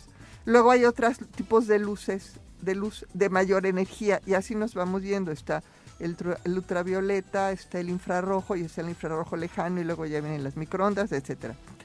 El, este telescopio no solamente eh, tiene mayor nitidez, con lo cual se pueden ver los detalles, hay unas cosas preciosas, se comprueba la teoría de Einstein de la relatividad porque se ve como las imágenes de las galaxias se deforman porque están cerca de un núcleo de alta, de alta masa entonces se comprueba la teoría de la relatividad este, experimentalmente, pero también nos permite viajar en el tiempo, porque este telescopio ya está en el, ya lo que ve es el infrarrojo lejano, el infrarrojo profundo.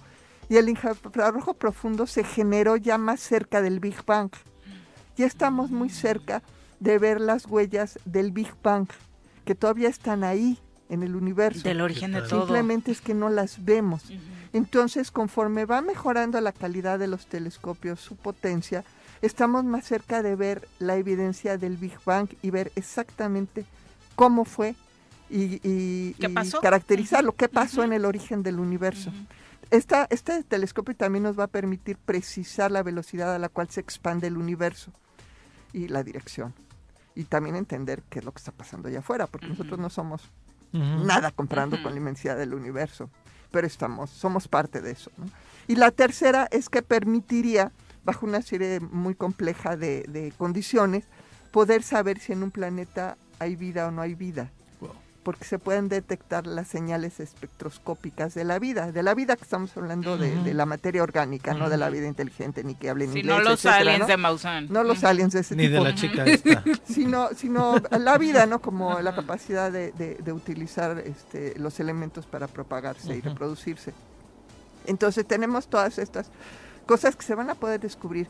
Y eso me lleva al tema de la inversión. Cuando eh, se estaba construyendo en Estados Unidos, eh, eh, bueno, muy más atrás. En, después de la Segunda Guerra Mundial se decidió que había que invertir en ciencia y Estados Unidos decidió que quería tener un, gran proyecto científico. Y en los años 60 decidió que, la, que poner un hombre en la luna iba a ser su proyecto científico. Y ustedes saben la cantidad de dinero tan infame que le dedicaron a eso. Y lo lograron. No era solo poner un hombre en la luna, que tenía su contexto político, ¿no? Sino era todo el desarrollo tecnológico que necesitas para poner un hombre en la luna. Cosas tan bobas, amigos, como los pañales desechables. Surgen por la necesidad de proteger a los eh, astronautas en un viaje en la luna, ¿sí? Y, todas las mamás, gracias NASA. Y, toda, la, naturaleza afectada, pero bueno, esa es otra historia, esa es otra historia. Sí, o sea, este tipo de grandes proyectos científicos deja un montón de desarrollos tecnológicos que podemos aprovechar. El siguiente gran proyecto científico que hicieron los Estados Unidos eh, eh, fue eh, la Estación Espacial Internacional. La Estación Espacial Internacional permitió desarrollos, por ejemplo, el GPS, que se desarrolló para poder acoplar dos unidades de la estación internacional, para poder tener como una, una serie de coordenadas tridimensionales. Y para eso diseñaron el GPS, que es ahora lo que usamos en el, en el, WhatsApp, para decir dónde andamos. y todas las novias, chalenas. Sí. y los novios también. Los novios también. no, no, las novias. Chale, de hecho, de hecho Chale, los novios. bueno, entonces, eh, aquí, el, aquí el tema es cuando los gobiernos deciden invertir en ciencia, toman la decisión a costa de otra cosa. Mm. Sí, como todas las inversiones, la cobija de, aún la cobija más grande es limitada. Entonces tienen que tomar la decisión primero en invertir en ciencia y luego en qué tipo de ciencia quieren invertir. Mm. A pesar de que Estados Unidos tiene una predominancia en muchísimas áreas de la ciencia, no la tienen todas. Mm. Hay áreas que decidió no invertir, no son proyectos nacionales. Eh, eh, y otras que sí. El genoma humano, por ejemplo, sí fue un proyecto nacional y le dio la vuelta a Inglaterra, que había sido el, pionero. Le dio la vuelta por completo y lo volvió no solamente un gran logro científico, sino un gran negocio. La genómica, el tener las pruebas rápidas de COVID, es gracias a que hace 20 años Estados Unidos decidió invertir en el proyecto del genoma humano como proyecto nacional. Entonces, se necesita invertir en ciencia, no nada más para que los científicos tengan algo que hacer, se necesita inversión en ciencia para que el país tenga el desarrollo tecnológico que necesita para todas las áreas y todas son todas absolutamente, todas hay una derrama económica, una derrama social de bienestar, de, de, salud, de longevidad, que tienen que ver con este tipo de desarrollos. Y por eso es tan preocupante que en México no se invierta en ciencia. Nunca se ha invertido mucho, ahora no se invierte nada, aquí en el Estado se invierte menos de cero, todo lo que se cacarea es con recursos que no son de aquí o son proyectos de muy, muy bajo alcance, de muy pobre alcance y definitivamente sin ningún impacto. Pero estamos en ese círculo vicioso de es que hay otras prioridades, es que hay que atender con prontitud eh, eh. tal cosa y la ciencia, la ciencia siempre puede ah, esperar, ¿no? Por supuesto, excepto cuando vienen las crisis, entonces voltean y dicen, científicos, ¿por qué no nos ayudan? Dame con qué ayudarse, ¿no? Doctora, te eh, comentabas tú y lo leía yo ayer también que lo que se sucede ayer es de una trascendencia enorme como cuando el hombre fue a la luna. Es decir, este es un hecho completamente histórico que quizá, porque digo, ah, es una imagen y quizá muchos no lo entendemos lo suficiente, no lo vemos con esa dimensión como ustedes lo están viendo y como después quizá lo, lo vamos a entender todos, ¿no? Por supuesto, mira, yo no soy astrónoma, yo soy, yo soy eh, bióloga, mm. pero, pero sí entiendo la trascendencia. O sea, no solamente nos va a permitir demostrar hipótesis que no, había, no era posible demostrar de otra forma desde el punto de vista científico, vamos a entender muchísimo de los negros, de galaxias, de, muchas cosas, pero lo más importante es que vamos a entender mejor ese pedazo del universo que no podíamos todavía describir. Y cuando lo podamos describir, lo vamos a poder simular y eso puede ser bien importante. Acuérdense que finalmente la ciencia es entender el universo y las reglas que lo rigen. Si entendemos el origen del universo, entendemos todo absolutamente. A partir de ahí desgrana todo, porque somos lo mismo. ¿Sí? Todo lo demás son consecuencias del Big Bang. Entonces, mientras más al origen lleguemos, más poderosos vamos a ser. Ahora, y en todos los sentidos, ¿no? Porque el contexto de entender nuestro origen, por supuesto, hace replantearnos todo todo, pero también tenemos que tener capacidad para replantearnos y por eso es bien importante mejorar la educación científica en las escuelas. La estamos abandonando porque un niño que no puede leer de corrido y no puede entender lo que está leyendo, por supuesto que no puede desarrollar capacidad crítica y analítica para entender un concepto científico. Tenemos que regresar. Un gobernador que no lee de corrido tampoco. Mucho menos, es lo mismo, o sea, ¿cómo puedes pensar que alguien que no tiene la capacidad de lectura de comprensión pueda apreciar estos conceptos? O puede entender estos conceptos que requieren cierta información previa. Necesitamos regresar, queremos regresar a las aulas, queremos llevarles a los niños eh, capacidad científica y tecnológica, mayor información, pero estamos impedidos porque el sistema educativo en México es monolítico. Es monolítico. No hay manera de que la comunidad científica produzca el más ligero cambio en el modelo educativo. Está blindado de toda la opinión externa. Y, eso pues es una tragedia para los niños y las niñas. Y obviamente pongo el ejemplo del gobernador, no en sentido de burla, porque creo que las condiciones de México no tendrían que hacernos burlar de nadie que no pueda leer de corrido. Todos conocemos a alguien, todos tenemos en nuestra familia tal vez a alguien que por no haber tenido las oportunidades eh, lo hace así. Pero por supuesto a mí me llamó la atención este discurso que le daba el gobernador a los niños en estos ejercicios de cierre de ciclo escolar, donde les decía es que tengannos paciencia como gobierno. Es que me, me parece increíble que cuando tú no tuviste esas condiciones, cuando no entiendes las deficiencias con las que creciste y lo que te están haciendo padecer, les pidas a los niños cuando tú tienes la posibilidad de darles mayores oportunidades, paciencia. No, no, no, no, no, que no nos tengan paciencia, que nos exijan. Nosotros estamos para ellos. Y es en serio, y ojalá tuviéramos más oportunidades de llevar más ciencia a las escuelas, más ciencia a las plazas públicas, más ciencia a las aulas. Sin duda, eso sería fabuloso, doctora. Pues una gran noticia en materia de ciencia que por supuesto la entendemos mejor de, tu mano, doctora. Muchas gracias. Al contrario, y esperamos traerles eh, más información la próxima semana. Muchas gracias, muy buenos días. Ya son las 8.34, vamos a pausa, regresamos con más.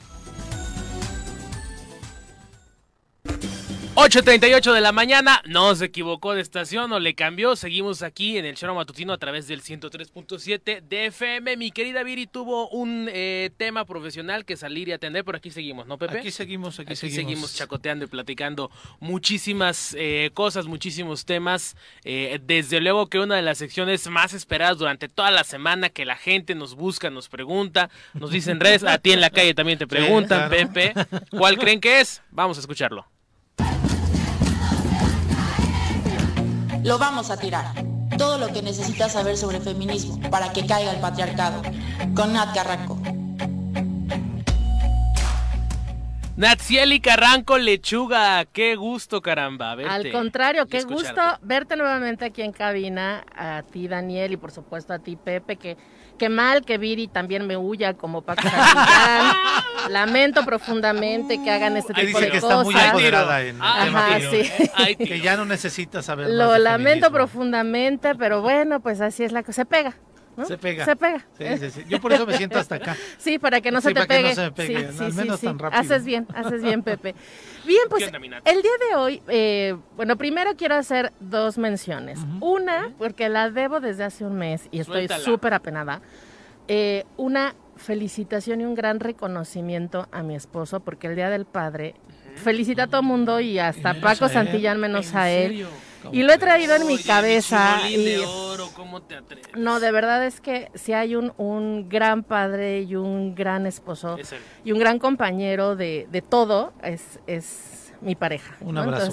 le mando un abrazo. Y por supuesto, pues a las y los abogados oyen nuestro día que... Cierto. Eh, Felicidades, Muchas gracias. Yo sé que parece que no soy abogada, pero sí lo soy. pero bueno, un, un abrazo y un reconocimiento a todas aquellas personas que ejercen la abogacía de manera ética, profesional y que no se prestan al trabajo sucio del Estado para dejar a las víctimas solas. Así es que para todas esas personas que ejercen la abogacía de esta forma, un abrazo en este día del abogado y la abogada. Y pasando ya a otras cosas, el día de hoy voy a retomar la, la parte que, con la que inicié esta sección, que era justamente tratar de explicarle a la gente que nos escucha qué es el feminismo, pero además qué es todo lo que abraza el feminismo, hacer una, una, un estilo como de diccionario para poder explicar algunas cosas que cuando hablo de otros temas podrían parecer poco claras, ¿no? Nos pasa, por ejemplo, en el tema de las canciones que yo decía, eso es sexista, eso es misógino, eso es machista. Y mucha gente debe decir, ¿cuál es la diferencia entre una cosa y la otra? Entre una cosa y la otra. Entonces, por eso es que me regreso un poco, ya había explicado yo qué es el patriarcado y hay muchos términos que se utilizan mucho, no solamente en el feminismo, sino en el aprendizaje de la igualdad entre los géneros que pocas veces nos detenemos a explicar. Y por eso el día de hoy voy a empezar, evidentemente pues el, diccionario siempre empieza por la A, me voy a ir así, a lo mejor no es que lo vaya a terminar todo el diccionario, pero sí creo que hay, hay términos que son importantes que podamos eh, identificar y que además últimamente se utilizan mucho en redes. Por ejemplo, hay, hay mucha, mucha confusión a veces entre ciertos términos que a veces son jurídicos también, como por ejemplo el abuso sexual y la violación sexual. El abuso sexual y la violación sexual no, son lo mismo. Y muchos, incluso ministerios públicos, abogados, cuando tratan de hablar de violación sexual, como la palabra es muy fuerte, tratan de hacerlo un poquito más suave porque sienten que es demasiado para quienes lo están escuchando. Hay que descafeinarlo. Exacto, pero a veces eso también se traduce en las denuncias y en lugar de dejar violación sexual, dejan abuso sexual y las penas, los actos son completamente diferentes. Exactamente. Entonces, el abuso sexual es justamente eh, eh, cuando abusan, o bueno, cuando te hacen o cometen algo en contra tuya de manera sexual sin consentimiento, pero que no necesariamente hay una penetración de objeto, de dedo, de miembro viril, como se le dice en el argot jurídico. Y no necesariamente tiene que haber tocamientos. O sea, el abuso sexual puede ser incluso poner a una persona a ver pornografía sin que ella quiera verlo. O a fotografiarle sin o que te o que te vean a ti teniendo relaciones sexuales y ahí te quedas y me vas a ver. Y esto esto sucede mucho eh, en bueno no sé si suceda mucho pero se da en algunas parejas eh, sin importar el sexo pero también lo hacen contra niños, niñas y adolescentes. O sea, no necesariamente tiene que haber una penetración, pero si te obligan a hacer algo que tú no quieres y está vinculado con un acto sexual, ya sea ver peli, ver algo en video, escuchar algo, verlo en físico, ya se considera un abuso sexual y puede haber o no tocamientos. O sea, que te graben en la calle caminando es un abuso sexual. No necesariamente. No necesariamente. No, o sea, sí están atentando contra tu intimidad, pero no es un abuso sexual. Pero si te graban a ti teniendo relaciones sexuales o te obligan a, ver, algo que está en video, puede ser considerado abuso sexual. Y además esta, es, este tipo del delito está diferenciado de la violación sexual en los códigos penales, tanto en el federal como en el estatal, lo tenemos contemplado. Y las penas son menores, eh, sobre todo para mayores de edad. Todos los delitos que son cometidos contra niños, niñas y adolescentes siempre van a tener penas mucho mayores. De ahí, con relación al, al, abecedario y la tenemos una frase, digo, perdón, una palabra que también es muy común escucharla, que es la de aliado. Aliado regularmente, pues uno piensa en una persona que está contigo, que te apoya y que aquellas cosas que tú hagas, pues van a ir de la mano con lo que esa otra persona haga. Regularmente en el feminismo se ha identificado aliado pues a los hombres que están de acuerdo con el feminismo y que durante el trabajo y la vida que ellos llevan van generando condiciones para ir transformando justamente la sociedad machista. Sin embargo, digamos que esa es como la primera parte del aliado, pero lo que hemos descubierto es que muchos de estos hombres que se asumen y se presentan como aliados, realmente no lo son o lo son solamente públicamente o en espacios en donde las feministas están interactuando, porque cuando se trata de ponerle límites a sus iguales, o sea, a otros hombres y que están viendo que maltratan a sus parejas, que eh, hacen chistes misóginos, que comparten packs, ahí no se meten, ahí ya no se meten, ya no son aliados y ya los dejan hacer cosas. Entonces, una persona aliada no puede serlo solamente para el foco público, sino que tiene que incluso cuestionarse sus propios privilegios. Un tema de eh, convicciones. Y hacer algo, porque es muy padre y muy fácil decir yo soy, feminista, Y es como, pues una no puede ser feminista porque el feminismo tiene como uno, como digamos, el, la, sujeta dirigida son las, somos las mujeres. Pero sí puede haber hombres que estén a favor de transformar el sistema patriarcal, de ir en contra de la heteronorma, ir en contra de la misoginia, del machismo y hacer cosas, pero los tienen que hacer en sus espacios con sus iguales para que entonces realmente el efecto sea lo que estamos buscando, que es transformar el sistema. Eh, hay otra pregunta, digo, hay otra palabra que es como de las complejas, que es el androcentrismo. ¿Ustedes han escuchado esta palabra? la vida sí, la había escuchado sí, pero yo, no ¿eh? la he comprendido. bueno, el androcentrismo es, a que, es este sistema que pone en el centro a los hombres. Y entonces todo el sistema económico, social, cultural, político está alrededor de los hombres. Entonces, todas las cosas que se proponen a partir de los hombres, pues van a beneficiar a los hombres. Y les pongo un ejemplo que puede parecer como súper em, X, pero es un poco para poder explicarlo. El androcentrismo en, la, en el trabajo o en la política. Cuando tú quieres cerrar un negocio, cuando quieres hacer una, una reunión de trabajo para tomar decisiones importantes, cuando se va a tomar un acuerdo, en política muchos de los de las formas y los espacios para poder hacerlo son completamente masculinos. Lo hacen en la noche, en un bar, en un lugar donde tratan mujeres, eh, frente al, alcohol, eh, y duran muchas horas. La mayor parte del tiempo eh, se están divirtiendo y solo llega un, un momento específico en donde toman esa decisión. Para las mujeres es más difícil entrar en esos procesos y no quiere decir que no haya mujeres en estos espacios también tomando decisiones de esa forma. Pero justamente lo hacen porque si no entran en, en esos espacios y de esa forma, no forman parte de las decisiones importantes de los espacios en donde están.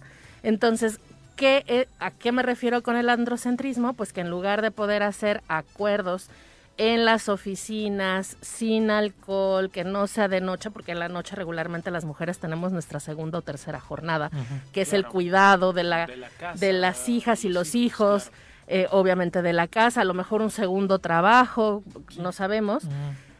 En lugar de hacerlo en momentos y espacios laborales, pues lo hacen fuera de estos en condiciones en donde difícilmente las mujeres y porque yo lo podemos digo porque siempre lo hago pues porque siempre se ha hecho así no y si ustedes ven películas obras de teatro programas series este tipo de acuerdos de la gente tomadora de decisiones en política y negocios se hace en estos espacios. Empiezan en la oficina a plantear el problema, pero la decisión importante se toma en la noche y en espacios que no son generalmente abiertos para las mujeres.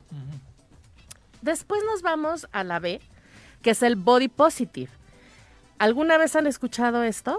No. Se me hace que o no están en redes sociales. bueno, pero en eh, español es... El, body positive es justamente esta, esta, este punto que se ha puesto en el centro de los cuerpos de las mujeres que van en contra de los estereotipos comunes. Entonces, cuando alguien dice está haciendo body positive, es que está reconociendo que su cuerpo no pertenece a los mismos estándares que normalmente la sociedad exige a las mujeres, que son como. Claro, los, códigos, son? los códigos beauty. Ajá, pues es que blanca, esbelta, con perfecto, sí, pero con, o sea, esbelta pero con, con, senos grandes, con caderas anchas, este, con piernas largas, obviamente perfectamente maquillada, peinada. Habemos muchas mujeres que no somos así y regularmente nos han dicho que como no somos así no tenemos el derecho de mostrarnos últimamente, en, las, en los últimos cinco años por lo menos, ha habido muchas mujeres y un gran movimiento justamente de body positive, en donde no importa si eres alta, eh, baja, delgada, robusta, si quieres ponerte un bikini te lo pones. Y hay mucha crítica a esas mujeres porque creen o dicen que están fomentando la gordura y que la gordura es una enfermedad. Bueno, a la gente que cree que la gordura necesariamente es una enfermedad, pues le hace falta leer un poquito más. Yo conozco y me considero dentro de esas en donde puedo tener mucho más salud que personas que, son extremadamente delgadas, o que está o que cumplen con estos estereotipos. Oye, pero entonces estas campañas de eh, marcas de lencería que lanzan eh, modelos que están gorditas o niñas con síndrome de Down. ¿Tú crees que realmente lo hacen con una convicción hacia este tema o más por un tema de merca? Mira, yo creo que la mayoría lo hacen por un tema de merca. Eh, hay pocas, pocas empresas realmente que venden ropa que consideran un montón de cosas para poder sacar estas empresas. Digo, esta, esta, esta línea de ropa. Una de ellas es Old Navy, por ejemplo. Tú, si tú ves en un, en un maniquí a una, a una figura esbelta con un top y un short en talla XS, lo vas a encontrar también en 4X. El mismo.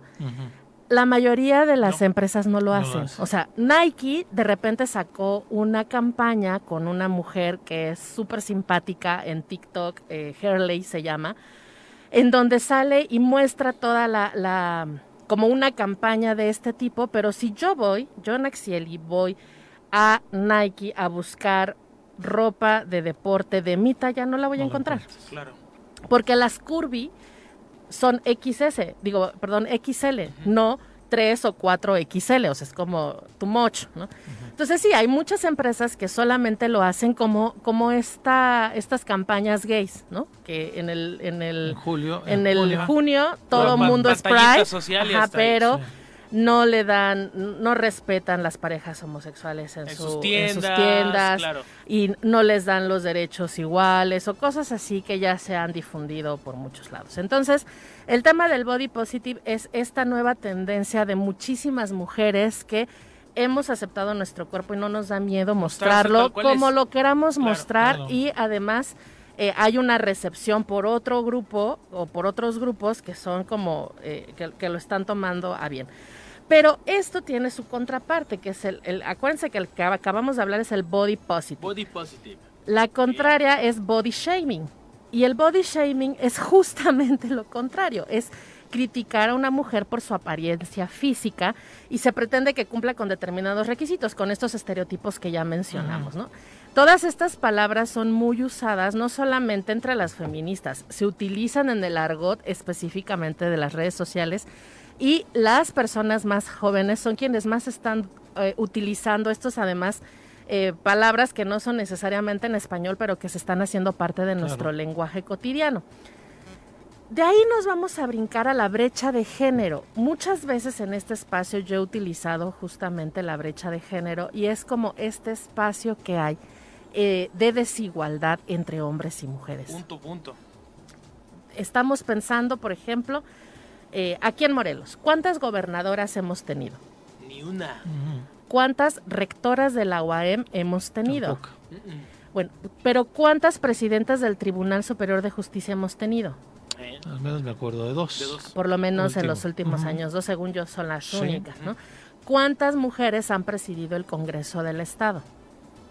Ah, caray, buena mm, pregunta. Betty. ¿Lo presidió? Hortensia. Hortensia lo presidió. ¿No? Bueno, esa es la brecha de género. Espacios que regularmente han sido, bueno, por poner un ejemplo, no solo eso. Claro. Espacios que regularmente han sido ocupados por hombres y que conforme se va trabajando van empezando a abrirse otros espacios. Digamos que la brecha de género en la Universidad del Estado es abismal. Abismal. solamente hace, hace unos, unos días, unas semanas o meses, el Tribunal Electoral tuvo que poner, no, bueno, no sé, no, no sé, no creo que no fue el Tribunal Electoral, no sé si fue la Suprema Corte, que le ordena, sí, que le ordena a la Universidad del Estado que debe de abrir y garantizar una convocatoria para que una mujer pueda llegar a ser directora de la Facultad de Derecho. O sea, no se nos dan los derechos así como de, claro. ahí están como se les han dado a ustedes. Fue a través de un amparo que promovió una propia Tuvieron que obligar a la universidad. Exactamente, tuvieron que obligar a la universidad para que pudiera empezar a abrirse esta esta posibilidad de que las mujeres lleguen al espacio, a los espacios de toma de decisiones donde regularmente no hay. Hay, hay directoras de facultades, claro que sí. Trabajo social, por ejemplo, que regularmente está vinculado a las mujeres, el cuidado. Enfermería, sí. Pero ingeniería, arquitectura, derecho, eh, medicina, difícilmente lo hacen, ¿no? Lo vamos a dejar hasta aquí. Sí, son, son palabras eh, que, que van, a, van a seguir escuchando en las intervenciones que vamos a tener aquí.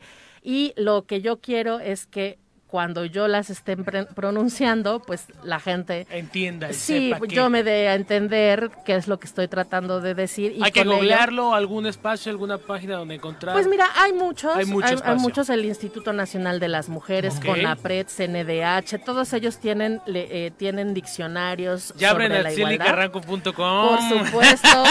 Nat.carranco TikTok, ahí, cómo no, les estaré dando más tips sobre este tema. Muchas gracias, Daniel, muchas gracias, Pepe, y nos vemos la próxima semana. Gracias. Aquí estaremos. Pepe, hora de irnos. Vámonos, vámonos, yo los espero al menos a las 12 del día en el choro informativo, aquí en la frecuencia del 103.7 de su FM. Y a las 6 de la tarde, el pique deportivo. nos escuchamos por aquí, en punto de las 7 el día de mañana. Muchas gracias. Esta fue la revista informativa más importante del centro del país. El Choro Matutino.